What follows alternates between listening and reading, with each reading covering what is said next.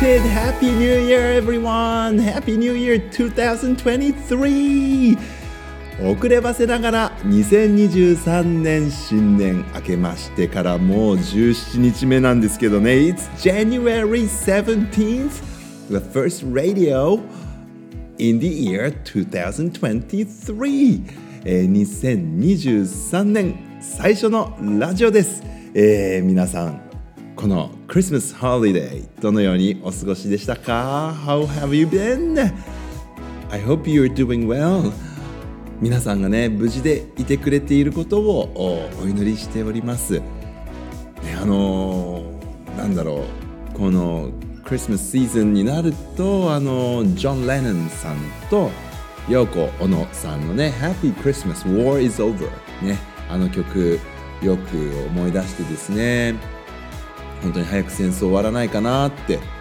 考えながら、ね、このクリスマススピリットのねあみんなが優しくなれるような時期でも武器を手にしなければならない人たちがいる。命を脅かされてる人たちがいる。電気も十分になくて寒い寒いこのシーズンを過ごしている人もいる。そんなことを考えるとですねまあなんと自分は恵まれてるんだろうななんていうことを思います。ですからねあの2023年どんな年にね、えー、したいですかとか言ってよく New Year's Resolution、ね、新年の抱負なんていうのをお互いに、えー、話したり聞いたりするようなことあったかと思いますけれどもねもう本当に僕の My wish resolution for this year is to be positive ね。あの常に陽気でいるっていうことだね。あのそれを豊富にしてみました。で、えー、いろいろ悲しいこと辛いことってあると思うんですけれども少しねあの聞いてくださってる人がホッとできるようなあそんな内容のことをお話しできたらいいしやっぱりこうしょげてる人の話聞くよりは陽気な人の話聞いてる方が少しは元気出るかななんていうふうにも思うからまあこのマイクの前ではですね、えー、ポジティブ、ね、陽気でずっといたいしマイクの前じゃなくてもみんなにね陽気に接していきたいなっていうふうに考えてる今日この頃です。えー、まあ、とにかく世界がね少しでもいいニュースで満たされますようにっていうことを考えているんですけれども今日は January 17th、えー、28 years have passed 28年が経ちましたあ阪神・淡路大震災ですね、えー、もう28年なんだなって今日学校の牧師さんチャプレン先生が朝のお祈りでそのことを取り上げてくださってですねはあそっかって思ったんですけど28 years、ね、ちょうど私はですねその頃 I was in England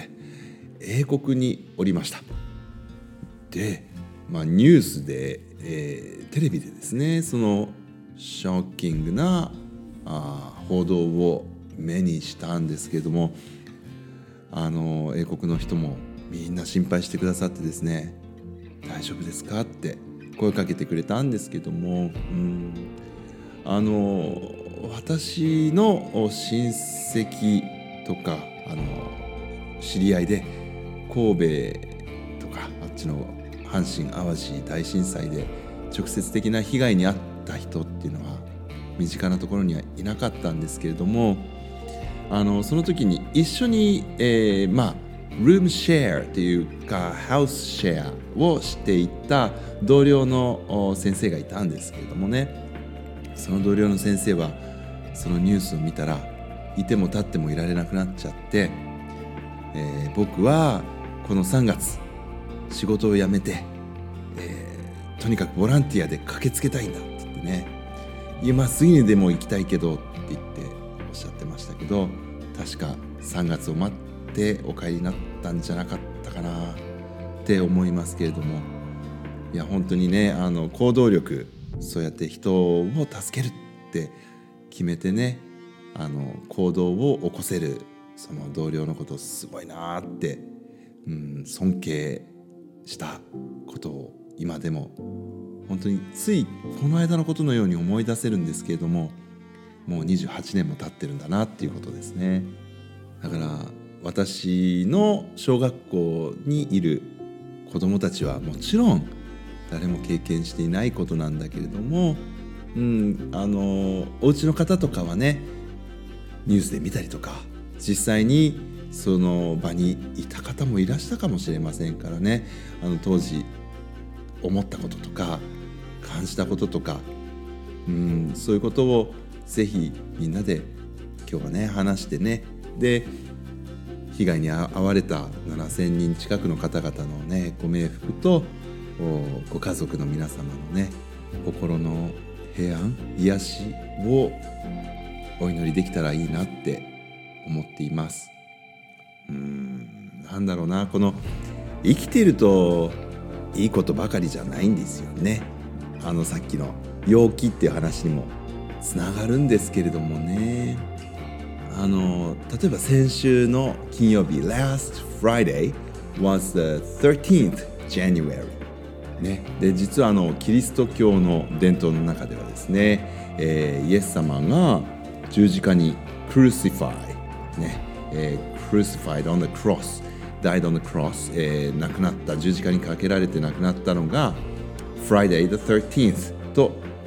信じられているんですね。13日の金曜日の出来事だったという信仰があるものですから。まあ13日の金曜日っていうとなんとなくね、うん、嫌なことがありそうな気がするなんて思っちゃうんですけど。でもあのー、13日の金曜日でしたが、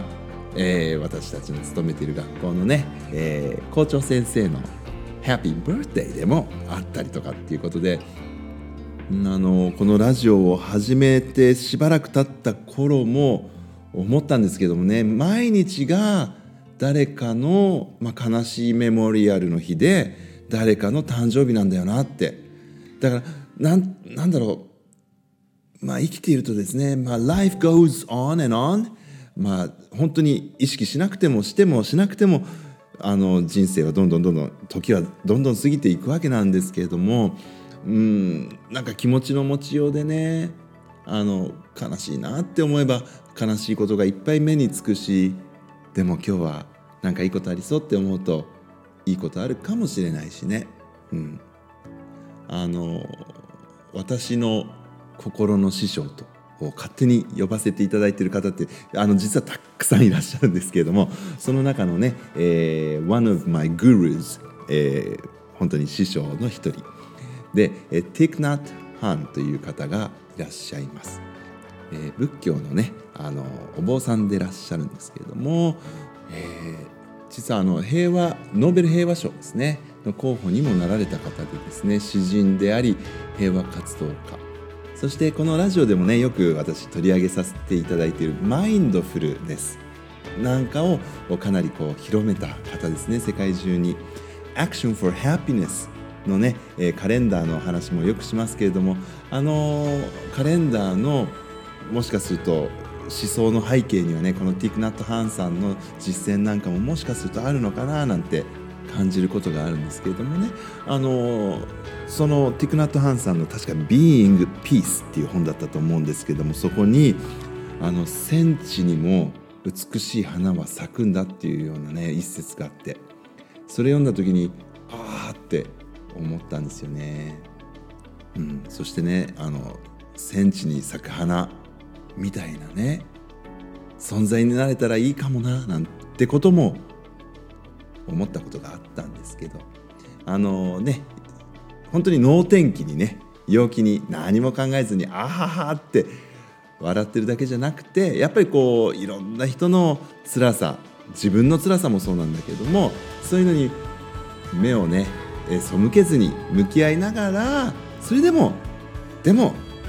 いいこともきっとあるっていうようなねそのポジティブな感じでね、えー、皆さんと一緒にまた2023年充実したものにしていけたらいいかなって思っています Alright, I will come back again. Until then, everyone, goodbye. I love you.